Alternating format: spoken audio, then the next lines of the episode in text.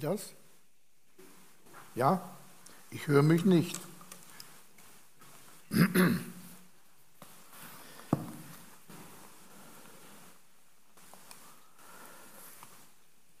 Die Ansage mit dem Ring war gut, aber ich habe vielleicht noch eine bessere. Auf einer großen Konferenz, 1000 Leute und mehr, nach der Mittagspause macht der Moderator die Ansage, da hat einer, ein Bibelkenner vermutlich, sich gesagt, so liebe Seele, jetzt hast du genug gegessen und so und hat sein Gebiss daneben gelegt.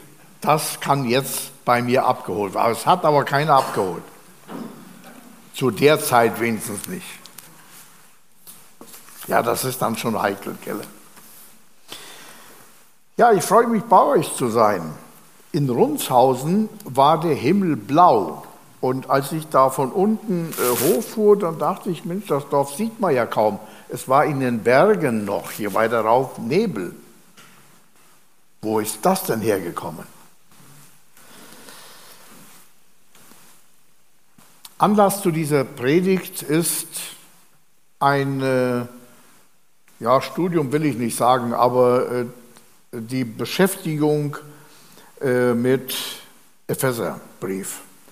Und der Epheserbrief äh, hat viele, viele so Alltagsaspekte, die man kennen sollte. Und ich habe da das Kapitel 5 gewählt. Da geht es um eben diese ähm, ja, würdig leben als, als Erretteter, so zu leben, dass Jesus daran Freude hat. Wer sich etwas für das Tagesgeschehen in dieser krisengeschüttelten Welt und Zeit interessiert, hat sicherlich beobachtet, dass für die Probleme immer ein Schuldiger gesucht wird. Von nichts kommt nichts. Es ist nicht immer der Putin, aber es sind auch andere, die etwas fabrizieren, was dem Menschen nicht gut tut. Mir ist es aufgefallen, dass sich das Botschafterkarussell dreht, schneller als sonst. Aus unvermittelt werden Botschafter ausgetauscht oder äh, abberufen. Und das ist die zivilisierte Form, anders als wenn ein Land den Botschafter zur unerwünschten Person erklärt, der dann das Land innerhalb kürzester Zeit verlassen muss und dann bleibt äh, da irgendwie sein Gerümpel, das wird dann mit dem Möbelwagen geholt und eine kleine Nachhut, der aber nichts zu sagen hat, bleibt dann zurück. Ukraine hat ihren Botschafter Dr. Melnik, das war schon eine Granate, aus Deutschland abberufen. Er hat sich über Dinge ausgelassen, die der, offizielle, der offiziellen Regierungslinie nicht entsprachen. Heute sagt man, ja, man hat, ihn, man hat ihm das zu Last gelegt, gelegt, aber er wird dann nachher viel schöneren und größeren und wichtigeren Job bekleiden. Na, ist mir egal. Den russischen Botschaftern kann sowas nicht passieren. Sie sind immer wesensgleich mit der Regierung. Mit Putin ist die Regierung und sie haben auch keine Angst davor, diese Gedanken in Konferenzen der Weltöffentlichkeit vorzutragen, egal wie viel Porzellan sie zerdeppern. Der Berufung würdig leben ist keine Frage für sie, sondern ein wichtiger Dienstauftrag. Berufung ist ein altes Wort und ist schon in der Bibel an sehr, sehr vielen Stellen zu finden. Dennoch ist es kein Begriff, der nur die fromme Kultur bedient, sondern ein allgemeiner Begriff. Und das habe ich äh, versucht, an diesen politischen Situationen deutlich zu machen. Im Verlauf meiner Ausführung werde ich den Begriff aber auf uns, auf die Gemeinde lenken. In der Regel meinen sehr viele Gläubige, sowas wie Berufung brauchen nur Missionare, Prediger oder andere wichtigen Leute in der Reichsgottesarbeit, zum Beispiel auch einen Ältestenkreis. Für diese Person ist tatsächlich eine klare Berufung von Gott, nicht nur von Menschen, von Gott äh, zum Dienst eine Voraussetzung, sonst geht die Rechnung nicht auf oder nach hinten los. In dem Zusammenhang erinnere ich an die erste Gemeinde und Berufung in diese Gemeinde der sieben Diakone in Apostelgeschichte 6. Die Gemeinde ist explosionsartig gewachsen und es läuft nicht rund. Das Volk murrt. Und dann kommen sie zu den Aposteln und die Apostel erklären denen, so wird es gemacht. Ihr sucht Mitarbeiter und wir werden sie dann in Dienst stellen. Das haben die dann auch so gemacht. Das ist ein tolles und nachahmenswertes Ereignis, obwohl sie diese Leute nicht nur zum Suppenverteilen ausgesucht haben, sondern die hat, äh, waren aber einfach mehrfach begabt. Und äh, dieses, dieses Beispiel hat bis heute volle Gültigkeit, obwohl manchmal wird nur das Wort äh, Diakon oder sonst was verwendet und ansonsten wird gemauschelt, äh, weil das dann irgendwo passen muss.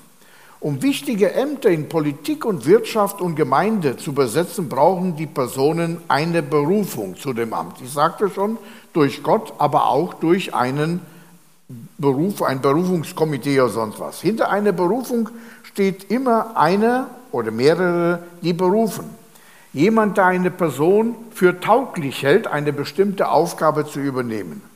Auf der politischen Bühne hat es fatale Folgen, denn der Beruf sieht solchen Kandidaten oft nach ganz anderen Kriterien oder mit anderen Augen als das Volk, dem er dienen soll. Beste Beispiele zurzeit der Frankfurter OB Feldmann oder Frau Schlesinger vom RBB-Rundfunk in Berlin-Brandenburg, heißt das, gell? und der Filz bei der AWO in Frankfurt und Wiesbaden. Das ist ja nun beispielhaft. Sie sind im besten Glauben in Amt berufen worden, haben aber die Erwartung nicht erfüllt. Sie wuselten so vor sich hin, machten sich die Taschen voll, sagt wenigstens die Presse. Die Presse kann so manchen innerhalb kurzer Zeit in die Hölle schicken, die zu Beginn ihrer Karriere auf Wolke 7 schwebten. Was eine Berufung für Christen angeht, habe ich drei Beispiele entdeckt, mit denen ich es verständlich machen möchte und begründen werde. Das erste ist die Berufungsgeschichte Jesajas. Wir haben schon einen Abschnitt aus Jesaja-Buch gehört. Äh, das ist kein Weihnachtstext. Du hast auch eine Übersetzung genommen, wo das nicht so in diese äh, Weihnachtsstimmung hineinpasst. Das ist also die Geschichte Jesajas. Die zweite ist meine persönliche Berufungsgeschichte. Und drittens unsere ganz allgemeine Berufung in die Nachfolge Jesu Christi und zum Dienst. Die Berufungsgeschichte Jesajas soll uns deutlich machen, wie konkret Berufung ist. Es geht nicht darum, dass wir uns irgendwie bei unseren Gedanken vorstellen können, was der Kandidat aufgrund seiner Abstammung oder akademischer Bildung alles kann. Vorstellen kann man sich vieles. Jesaja lebt in der Zeit 740 bis 690 vor Christus und ist circa 50 bis 52 Jahre alt geworden. Er ist vermutlich irgendwo gesteinigt worden.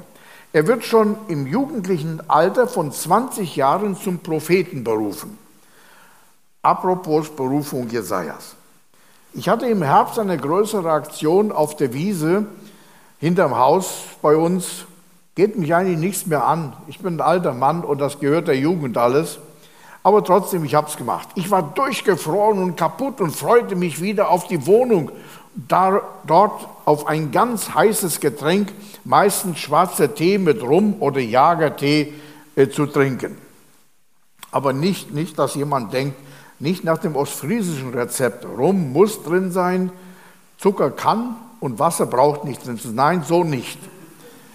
Äh, sondern da kommt ein kleiner Schuss, damit es äh, vom Geschmack her anders wird. Dieses Ritual gestalte ich immer mit einer sehr alten, doppelwandigen Edelstahltasse. Sie ist schon auf meinen Zeltreisen dabei gewesen, später bei Rital als Kaffeetasse und sie lebt immer noch. Das robuste Gefäß muss aber mit kochendem Wasser vorgeheizt werden, sonst würde das Teewasser, äh, wenn ich dort Tee jetzt aufbrühen will, in der kalten Tasse schnell abkühlen und so eine lauwarme Plörrer will ja keiner trinken. Und weil die Tasse wirklich auch außen dann schon sehr heiß ist, muss man beim ersten Schluck sehr vorsichtig sein. Das habe ich auch gemacht.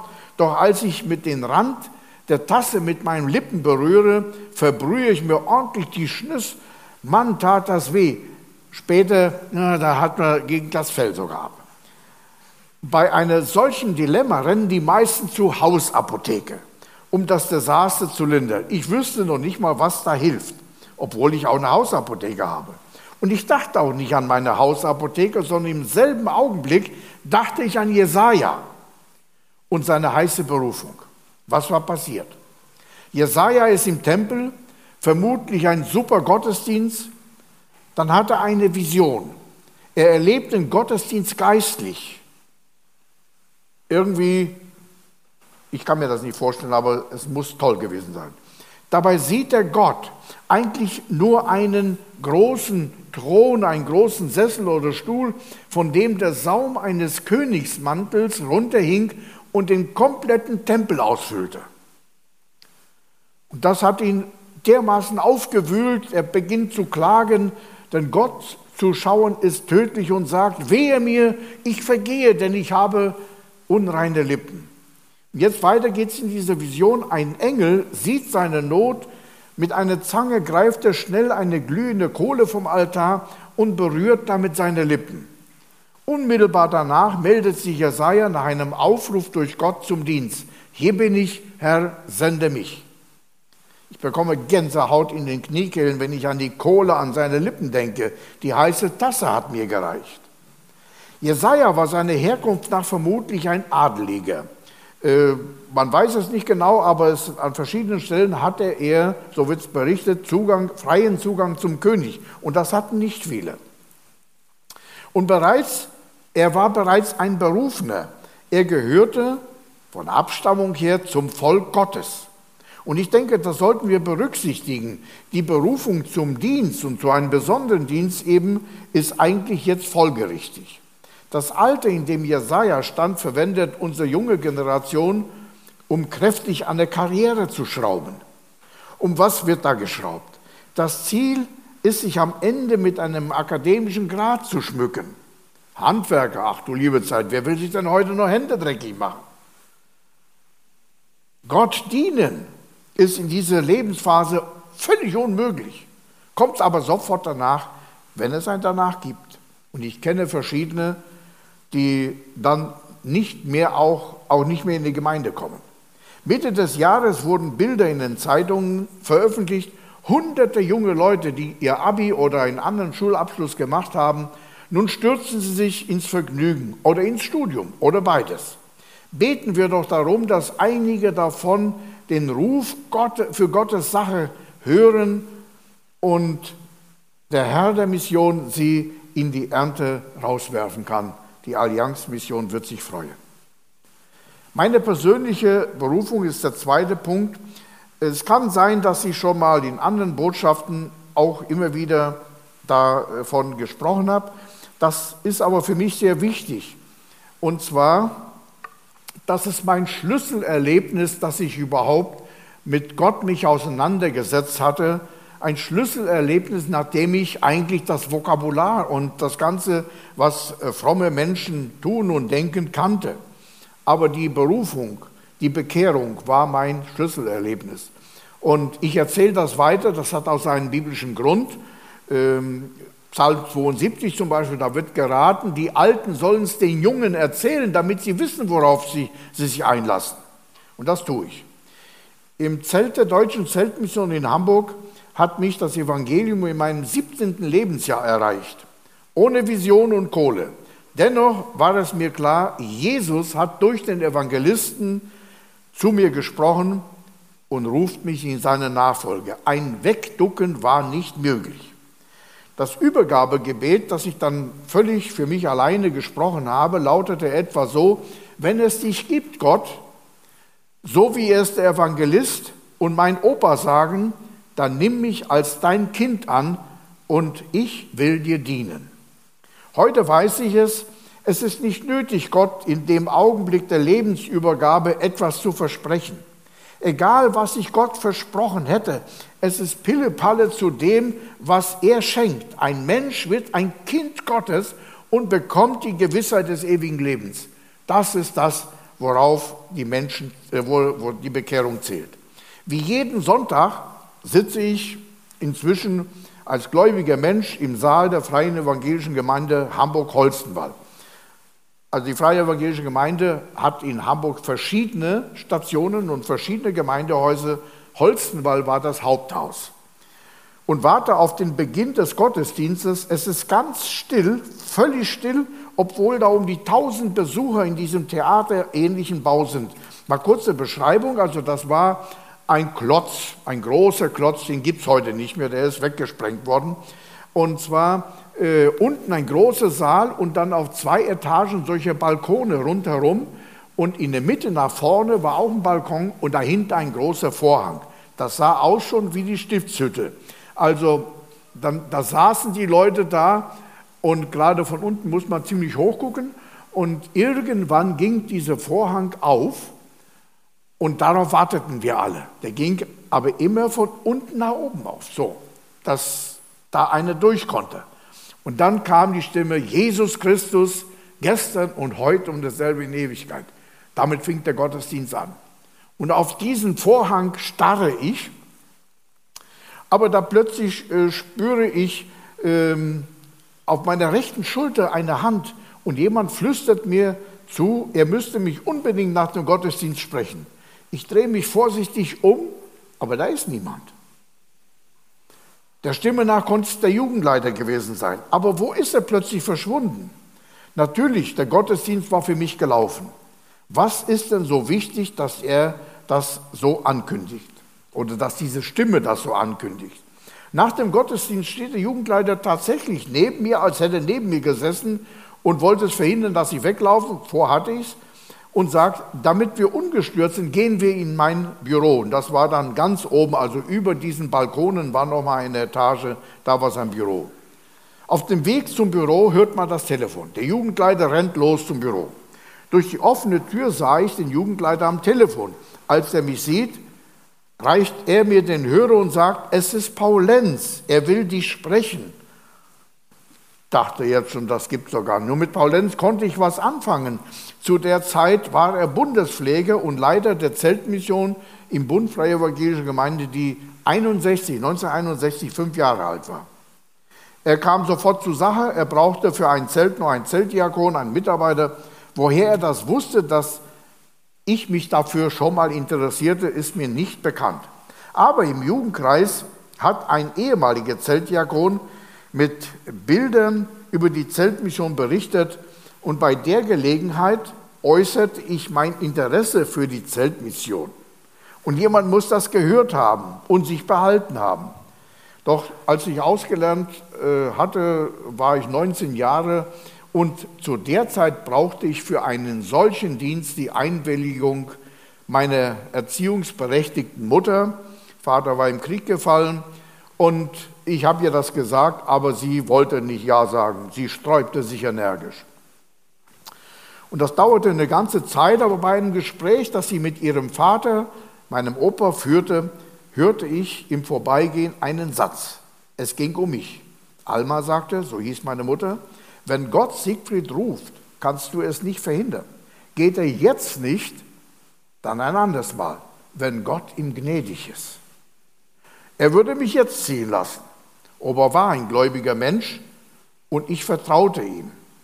Etliche Tage später sagte meine Mutter beiläufig, dass so mit dem Lenz hier, mein Segen hast du, äh, kannst ihm Bescheid sagen. Ich sofort zum nächsten Telefon gelaufen, ein paar Straßen überquert und zu unserer Telefonzelle, das war die nächste, äh, dann dahin. Äh, zufällig war sie frei, sonst steht da immer eine lange Schlange. Paul Lenz hat sich über meinen Anruf gefreut, hat mir auch später Unterlagen geschickt. Plötzlich war meine Mutter voll Begeisterung dabei, dass ich in diesen Dienst gehe. Und sie hat mir mit Rat und Tat geholfen, Bekleidung und Koffer und was weiß ich was, was da nötig war, einzukaufen. Fünf Wochen später stand ich mit dem großen Koffer am Hauptbahnhof in Eversbach. Ich weiß nicht, ob ihr die Geografie hier alle beherrscht. Eversbach ist das bekannt, ja? Gut. Und der Bahnhof steht immer noch da, das Bahnhofsgebäude, nur die Gleise haben sie den geklaut. Und auf diesem Vorplatz stand ich Muttersehen allein mit einem großen Koffer. Und der ist so groß gewesen, dass man eine Anzugjacke auf dem Bügel dort reinlegen konnte. Man brauchte nicht zu falten und so. Das musste so sein, weil dieser Koffer dann im Zelt auch als Schrank benutzt wurde.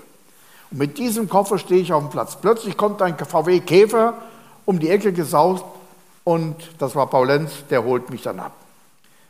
Ja, das war der Start. Vier Tage später, äh, am, am nächsten Tag wurden die vier Zeltdiakone in Dillenburg in den Sommereinsatz eingesegnet. Der Redner des Tages, Emil Tesch, ein Naturtalent, die Älteren mögen ihn vielleicht noch kennen, Naturtalent als Evangelist. Er gehörte zwar den freien evangelischen Gemeinden an, aber hat als Evangelist bei der deutschen Zeltmission meistens gearbeitet. Ich habe ihn weder vorher noch danach wieder gesehen. Er gab jedem einen Bibelvers auf dem Weg. Dabei packt er ganz fest mit seiner Hand die Hand des Mitarbeiters und zwar so fest, als wollte er den Vers in seine Handfläche pressen und sprach dann den Vers auswendig. Meine lautete, so spricht der Herr, der dich geschaffen hat, fürchte dich nicht, denn ich habe dich erlöst. Ich habe dich bei deinem Namen gerufen, du bist mein. Wenn du durchs Wasser gehst, will ich bei dir sein, dass dich die Ströme nicht ersäufen sollen. Und wenn du ins Feuer gehst, sollst du nicht brennen und die Flamme soll dich nicht versengen. Das findet man auch wieder bei Jesaja, Jesaja 43, die ersten beiden Verse.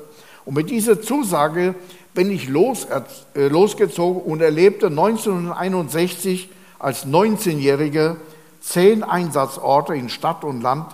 Prägend war die Arbeit an den Kindern, die Zeltdiakone machen mussten, ob sie es konnten oder nicht. In diesem Jahr, heute vor 61 Jahren, ziemlich genau sogar, lernte ich Gerda, meine Frau, kennen. Und viele Männer und Frauen, die mir in meinem späteren vollzeitlichen Dienst bei der Zeltmission, wobei ich sowas nie im Sinn hatte, sehr nützlich waren. Dass ich in Runshausen wohne, hat auch was damit zu tun. Gott dienen in dem, ab dem Zeitpunkt, wenn man sein Kind geworden ist, ist der Schlüssel zu einer echten gesegneten Nachfolge. Und das Besondere daran ist, Gott lässt sich nichts schenken. Das bezeuge ich hier vor der Gemeinde. Er lässt sich nichts schenken. Der Dienst für Gott, in welcher Form auch immer, ist keine Rückzahlung für seine wunderbare Leitung. Wir denken, wenn wir eine Aktion für Gott und seine Gemeinde möglicherweise sogar zähneknirschend erledigt haben, machen wir Gott ein Geschenk. Darüber müsste er sich doch freuen. Sicher tut er es. Aber keine noch so wertvolle Aufgabe kann Gott bezirzen und es geht auch nicht um diese traute Zweisamkeit. Gott liebt dich als seine Nachfolge und er ist der Schenkende. Immer er ist der Schenkende. Er hat dich zum König und Priester gemacht, damit du zum Brückenbauer zwischen Menschen und Gott wirst. Und drittens, unsere Berufung in die Nachfolge Jesu Christi und zum Dienst persönlich und als Gemeinde. Grundsätzlich sind Kinder Gottes Berufene. Von dem Zeitpunkt an, wenn du dich bekehrt hast, wie, äh, wie ich es vorher schon erklärte, grundsätzlich sind Kinder Gottes Berufene wie der Jesaja. Deine Bekehrung ist gleichzeitig eine Berufung zum allgemeinen Priestertum, um Gottes Willen zu tun. Wozu sonst? Gott will, dass allen Menschen geholfen wird. Das hat Paulus dem Timotheus in sein Tagebuch geschrieben. Zu nichts anderem ist eine Bekehrung gut. Wenn jemand sich bekehrt, um der Hölle zu entrinnen, ja, äh, Glück wird er schon haben, da kommt er nicht rein. Aber das ist nicht das Ziel. Gott braucht Menschen, die seinen Willen tun. Darauf kommt es an. Fakt ist, als Glaubende sind wir heilig, das heißt für Gott abgesondert, weil Christus uns am Kreuz mit Gott versöhnt hat. Heilig sein ist keine Folge unseres würdigen Lebenswandels, sondern die Folge unserer Erlösung. Wir sind heilig, weil Gott heilig ist und wir gehören in seine Familie. Deshalb passt eine unheilige Lebensweise nicht zu dem neuen Leben, zu dem wir befreit sind.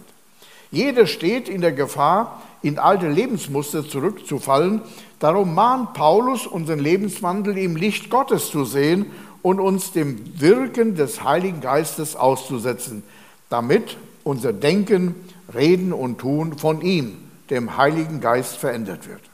Indem wir das zulassen, wird unser Leben zum Zeugnis für Gottes Liebe und eine Einladung für alle, die Gott noch nicht kennen. Fakt ist, dass nur seine heiligen Kinder besondere Aufgaben für Gott tun können, denn er hat sie mit einem heiligen Ruf in seine Nachfolge geführt.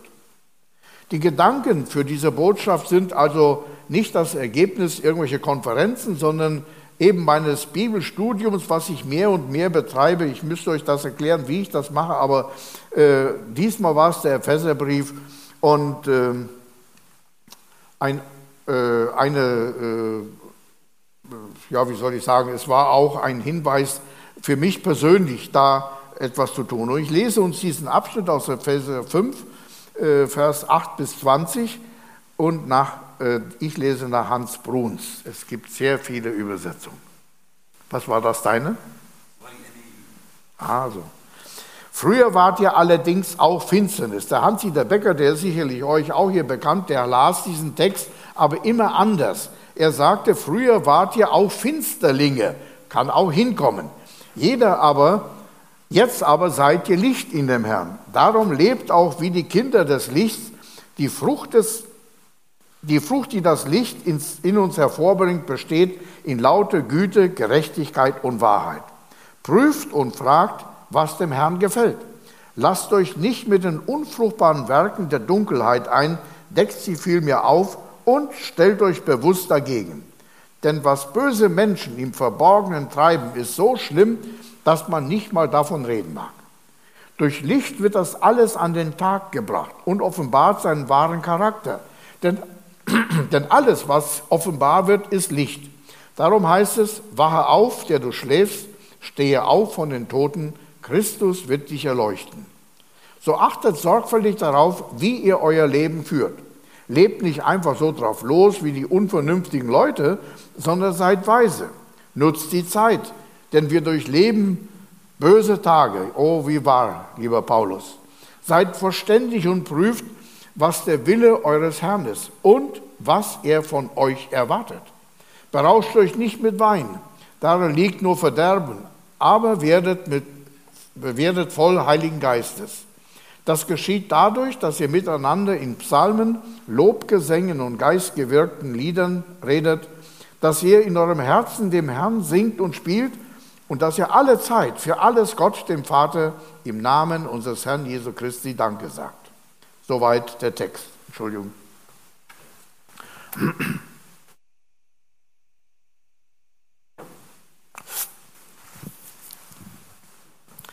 Um Gott die Ehre zu geben, gibt Paulus aus dem Gefängnis einige konkrete Hinweise, wie ein lichterfülltes Leben aussieht. Mancher sagt vielleicht endlich mal ein klares Wort, hoffentlich hört das der Herr Dingsbums und Frau so und so. Die müssen es doch endlich kapieren, dass sie so nicht weiterleben können. Dabei schwillt die selbstgerechte Brust kräftig an. Aber das ist ein Trugschluss, wenn wir denken, nur die anderen leben falsch. Paulus stellt das kräftig in Frage. Und nicht nur an dieser Stelle. Die Hingabe an Jesus gelingt nur, indem wir den sündigen Lebensstil radikal absagen, also sich das nicht nur vornehmen, ja, irgendwann, sondern es auch tun. Paulus ist bei der Auflistung der Unreinheiten die bei Menschen vorkommen, weder zimperlich noch Brüder und sagt ein klares Nein dazu, denn auch Jünger Jesu sind versuchbar, auch er. Möglicherweise wurden die Epheser besonders angefochten, versucht, äh, also besonders versucht, denn Ephesus war eine Hochburg des Götzendienstes in allen Formen. Weltberühmt war der Diana-Tempel.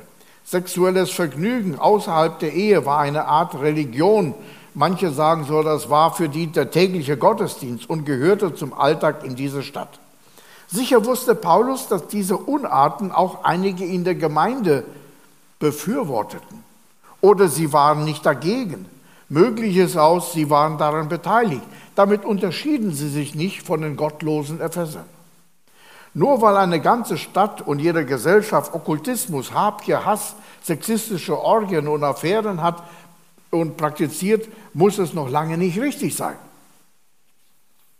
Esoterik war für die Epheser ein Alltagsgeschäft. Das, war, das brachte Moneten. Aber nur in Ephesus.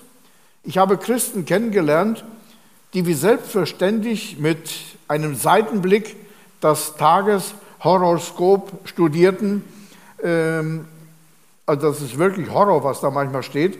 Darauf angesprochen sagten sie, ich glaube ja nicht, an den Hokuspokus, aber ich lese das zur Unterhaltung. Was da manchmal für ein Blödsinn steht. Aber das ist ein Spiel mit dem Feuer. Seit es Menschen gibt, haben sie auf vielfältige Weise versucht, mit den Schattenseiten des Lebens fertig zu werden, mit Krankheit und mit Krisen, mit Alter und Tod. Menschen haben Tote beschworen, Göttern geopfert, Götzen angebetet, sie haben asketisch gelebt und gefastet oder andere gesoffen und gefressen. Sie haben sich selbst gegeißelt oder in sexuellen Ausschweifungen gelebt. Hat es geholfen? Auch heute noch glauben manche Menschen an die Macht von Steinen, Bäumen und Horoskopen. Doch dieses alles führt nur noch weiter in die Abhängigkeit, in Verzweiflung und in Einsamkeit. Paulus lädt ein, lebt als Kinder des Lichts. Die Gefahren der Finsternis sind so ernst, dass er empfiehlt, sich grundsätzlich nicht daran zu beteiligen, auch nicht mal davon zu reden. Ich fahre viel Fahrrad. Ich habe fast schon dieses Jahr 2000 Kilometer gefahren. Ähm, und ich sage aber immer dazu, als 80-Jähriger ist das schon viel. Und ich, äh, äh, ich, will, ich werde über 2000 kommen dieses Jahr. Ich muss mir den Bonus holen. Auf einer Radtour mache ich nach dem Essen Pause. Also ich habe so Touren, die sind festgelegt und da ist irgendwo immer eine Eisdiele oder Gyros oder sonst was. Und danach, da gibt es doch nichts zu lachen, man muss doch irgendein Ziel haben, ja? So, ähm, und nach dem Essen sitze ich auf einer großen freien Bank auf einem Marktplatz, ganz allein. Die anderen Bänke waren alle besetzt. Da kommt ein Mann und fragt, ob er sich dazusetzen kann. Natürlich, kostet ja nichts. Wir kamen schnell ins Gespräch. Er wollte wissen, er sah mein Fahrrad, sagte, wo kommst du denn her? Natürlich wollte ich auch wissen, wo er herkommt. Und da sagte er, aus Steinbach. Oh, ich hake nach, Heige Steinbach oder Steinbach bei Gießen? Du kennst dich aber aus.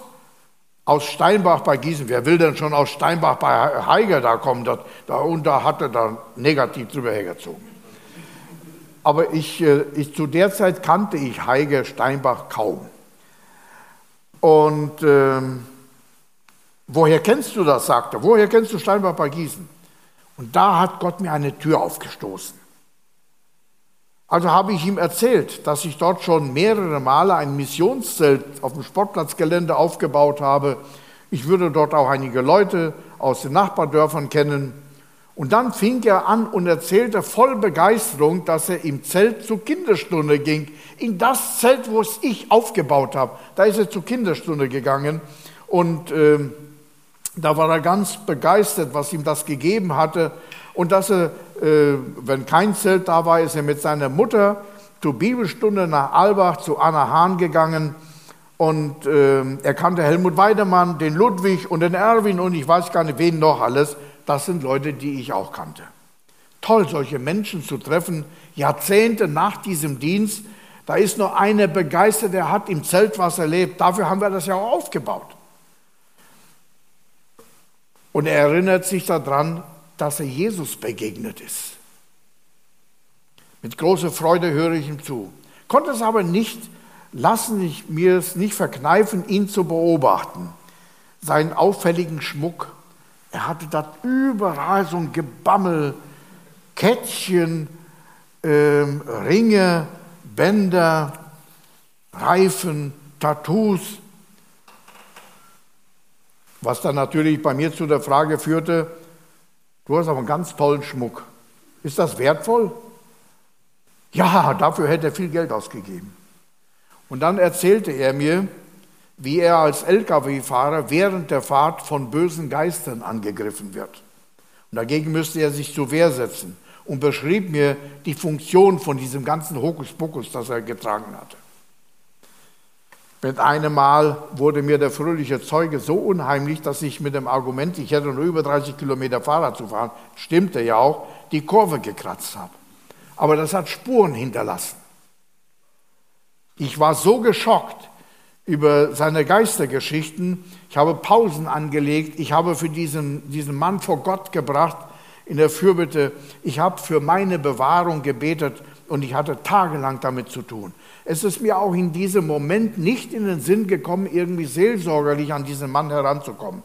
Ich habe Reichs ausgemacht. Weil du Licht bist, lebe als Kind des Lichts und meide die Finsternis. Mache dich nicht zum Genossen der Werke der Finsternis. Einige wurden, werden genannt. Habgier, leeres, schamloses Geschwätz, Unzucht und jede Art von Schmutz. Warum? Weil wer mit Schmutz umgeht, wird selbst schmutzig. Unser Leben sollte daher von Gottes Licht und Wort geprägt sein.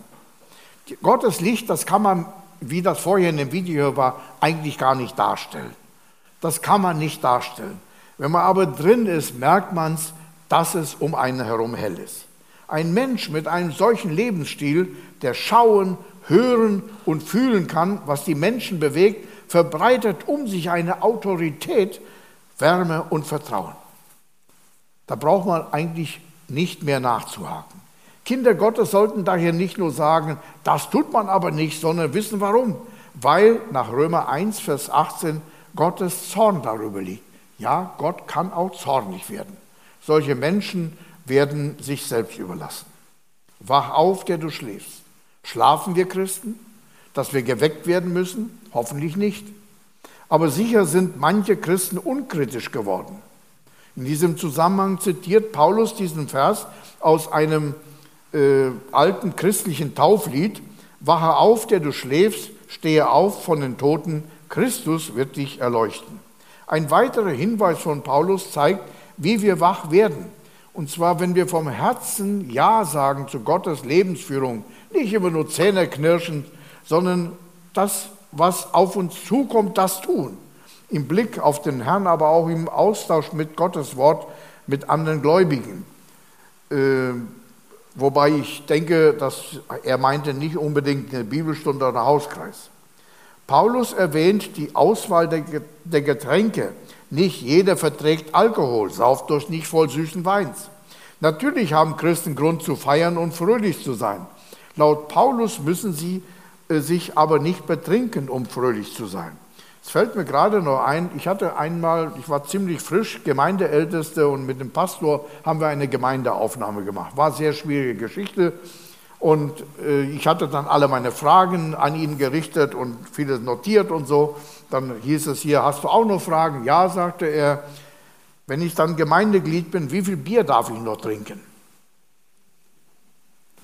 Da ist mir doch der Kuli aus der Hand gefallen. Und er meinte es ernst. Und erst viel später habe ich herausgefunden, dass es, er war ein praktizierender Alkoholiker. Also die sind schon ziemlich in der Kiste drin. Paulus sagt nein. Mein Argument war auch da, äh, äh, Paulus würde das so und so formulieren, sauft euch nicht voll süßen Weins oder voll Bier. Aber äh, er wollte Zahlen haben, er wollte die Flaschen zählen können, die er gebraucht hatte. Er ist mittlerweile aus der Gemeinde ausgeschieden, aber aufgrund äh, anderer Probleme. Natürlich, dass äh, wir, wir sind in manchen Dingen unkritisch und vieles läuft einfach so selbstverständlich. Wein an sich ist nicht schlecht. Jesus hat bekanntlich 600 Liter Wasser zu Wein gemacht. Das ist ein Luxuswunder. Und er, die Leute haben davon getrunken.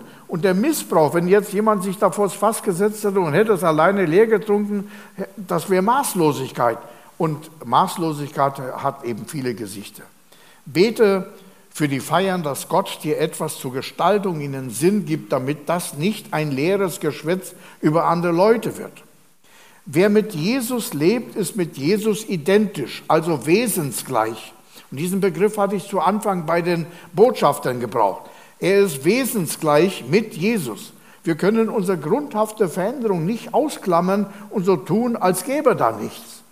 Es geht nicht um die ganz großen Aktionen, die Veränderung brauchen, sondern es geht um diesen alltagstauglichen Glauben, dass wir all den Momenten, wo wir mit Menschen zu tun haben, glaubwürdig sind. Ob wir als Erneuerter leben, zeigt sich einmal an unserem Umgang mit Gott, zum anderen beim Umgang mit Menschen, unseren Nächsten. Paulus nennt das Frucht des Glaubens, aufrichtige Liebe, Gerechtigkeit, Wahrheit und so weiter. Sind diese Kennzeichen eines erneuerten Menschen bei uns sichtbar?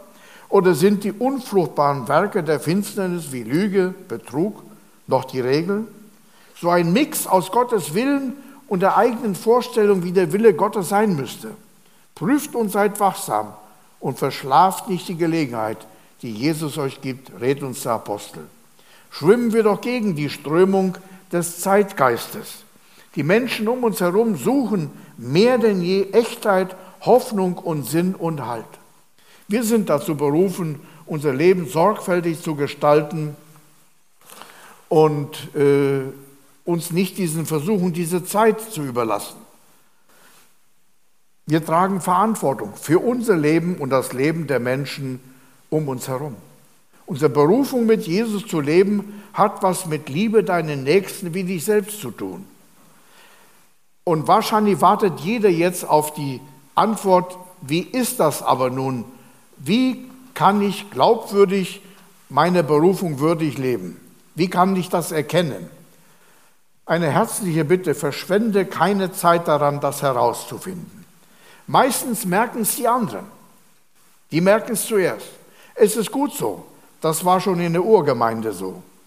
Wenn wir aus dem Wort Gottes leben und diesem Wort voll Vertrauen, besonders wenn Probleme zu bewältigen sind, dabei werden wir beurteilt, ob wir unsere Berufung würdig leben oder die Berufung bei Problemen aufhört. Ein solches vom Licht durchgedrungenes Leben trägt Frucht. Liebe, Güte, Gerechtigkeit und Wahrheit, diese göttlichen Eigenschaften vermitteln anderen unsere Berufung. Amen.